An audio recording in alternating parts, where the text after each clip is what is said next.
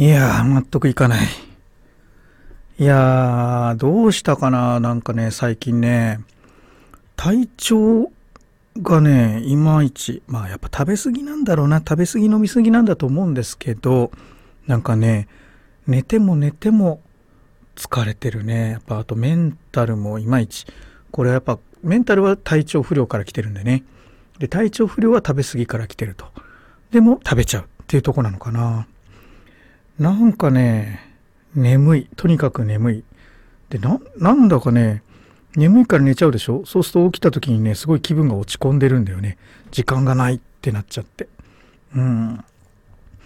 まあ、でもこれって単純に食べるのやめりゃいいんだよね。うん。ちょっとだから、試しにチャレンジしてみようかなと思ってるんですけど、なかなかね。うん。でね、今、勉強会終わったんですよ。で、勉強会やるとね、やっぱ元気になる。みんなが少しこう、明るい顔してくれるからね。うん。で、今日ね、やっぱ相談が多かったのが、えー、カウンセリングとかコーチング系の企業についてが多かったかな。うん。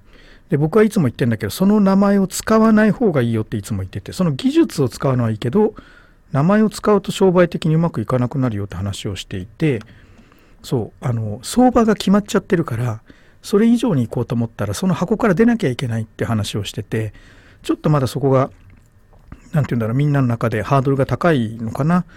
今度だからね、その専門のあの勉強会やろうと思います。なので僕が抱えてる勉強会を手放さなきゃいけないからどうでしょうかね。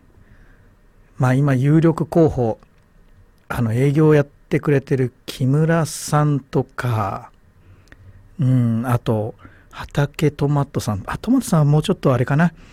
今自分の方にねえー、すごい全力投球なさってるからそんな余裕ないかもしれないけどもうちょっと僕の勉強会を僕の代わりに受けてくれる人が出てくるともっとね専門的な創業の方に行けるんだけどな。誰かね手を挙げてって言ってもその実力がなきゃしょうがないからね。まあいろいろ考えるとこあるんで是非ねその一緒にワンエイトの講師やりたいって人いたら勉強したいですって意思表明してくれたら嬉しいかもな。すぐにはなれないかもしれないけど、えー、私も早くいろんなものを手放していきたいのでね、もっとやりたいこといっぱいあるんで、えー、今持ってるものを手放せたらいいなと思うところもあります。全部じゃないよ、もちろん。あの、一部のね、勉強会を担当してくれる人できたらいいかなと思ったりして。洗い始めのまんまるスマイルモーニング。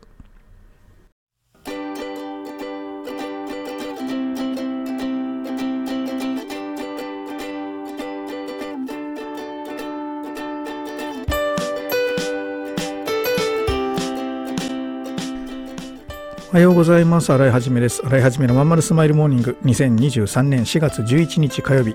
皆さんいかがお過ごしでしょうか？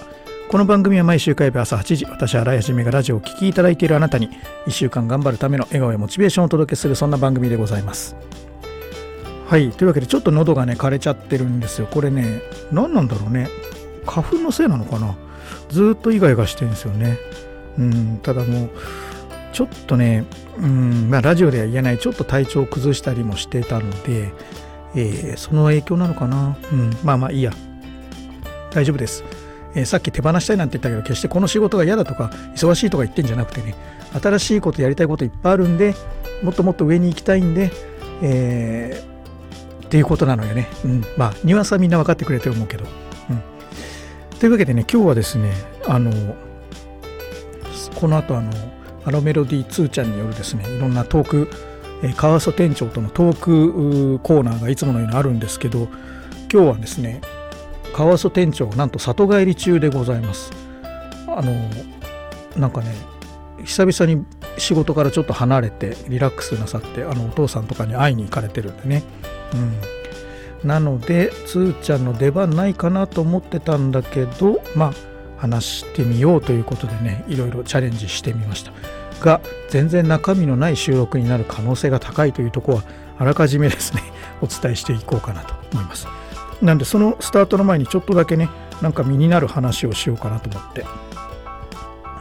さっきの、えー、カウンセリングとかねコーチングとかそのあたりのね、えー、人の話を聞いていくっていうねビジネスの作り方みたいなのねちょっとお話ししたいなと思うんだけどそのね聞く技術とか聞き方みたいなものってはっきり言ってねあの勉強してそれなんていうのその部分がお金になるからそういうスクールっていっぱいあるし僕もねあのかかったことあるかかってるどころかど真ん中にいたことあるんだけどあので今でも僕はそのスキルを使ってるんだけどね今まで何千人って人に話ね相談乗ってきたかって考えると僕こそまさにあの超コーチ経験ある人ってことになるんだけど一回も名乗ったことはないのね。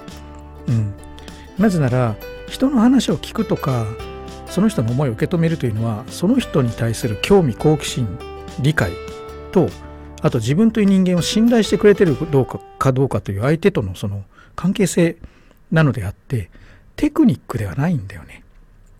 あの、まあ、よくあのあるじゃんミラーリングだとかさ、えー、オウム返しだとかさそういうなんか細かい話はあるんだけどそんなものはさまあ34個ネットに転がってるような話であのちょっと練習するぐらいのレベルでさあとはさっき言ったように相手に対コーチ側のね相手に対する好奇心とあとこの両者の関係性ねその人がそもそも自分を信頼して、えー、心を開示しているのかどうかっていう、まあ、そこに尽きるわけよ。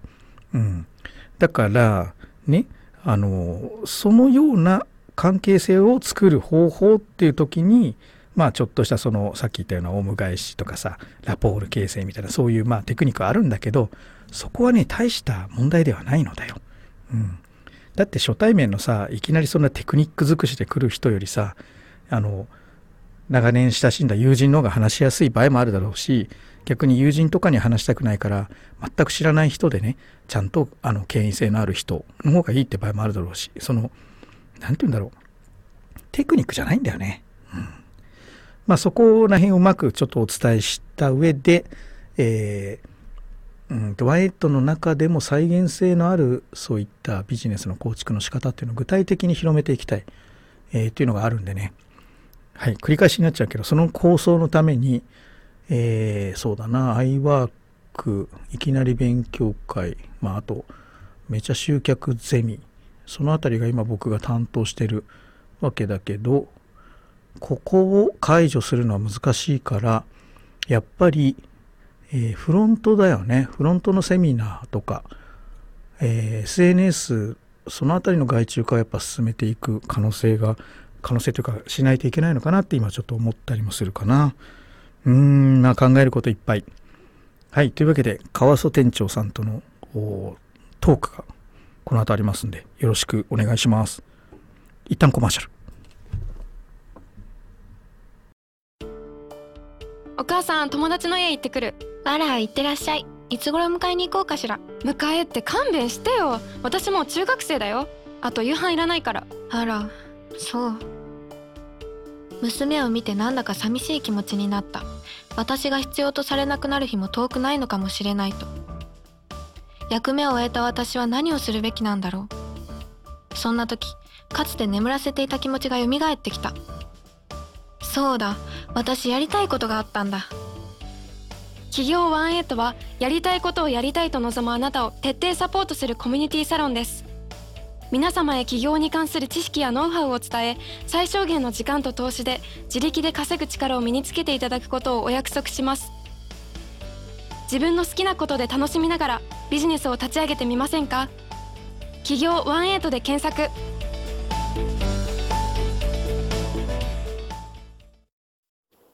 今日もカウソ店長と話すことないんだよな。田舎に帰るから電話しないでって言われたしな。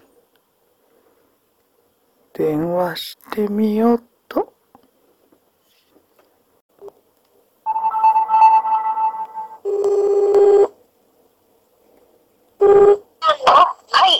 川島隆でございます。もしもし？もしもし。なんか騒がしいね。あれの子供がいて、今逃げています。どこにいるの？今静岡です。今日ははい。特に用事がないの。ないですね。ご飯食べましたか？あこれからです。何を食べますか？今日でも、友人と、ああの、飲みに行ってきますね。わからないです。何を食べるか。友達いないくせに見え張るなよ。いないですけど、まあ、知り合いというか同級生かな。じゃあね。マジで何にもないじゃないですか。本当にこれだけ？特に話すことないんだ。使えるとこもないじゃないですか。お土産よろしくね。わかりました。また、あれ、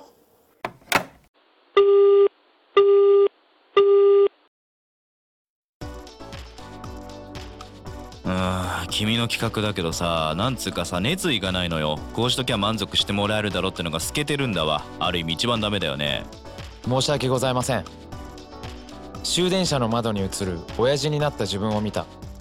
このままでも大丈夫なはず。だけどこの先俺はただ年を重ねていく。そんな気がした。俺はその人生を振り返り何に涙を流すんだろうか。変えるなら今なのかもしれない。企業18は起業したいと考えている会社員を徹底サポートするコミュニティサロンです。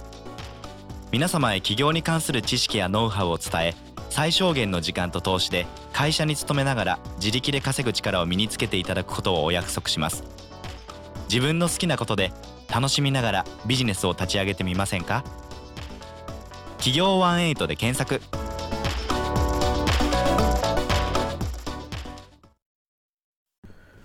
はい、そういうわけでエンディングです。カオス店長さん、相変わらずご協力くださってありがとうございます。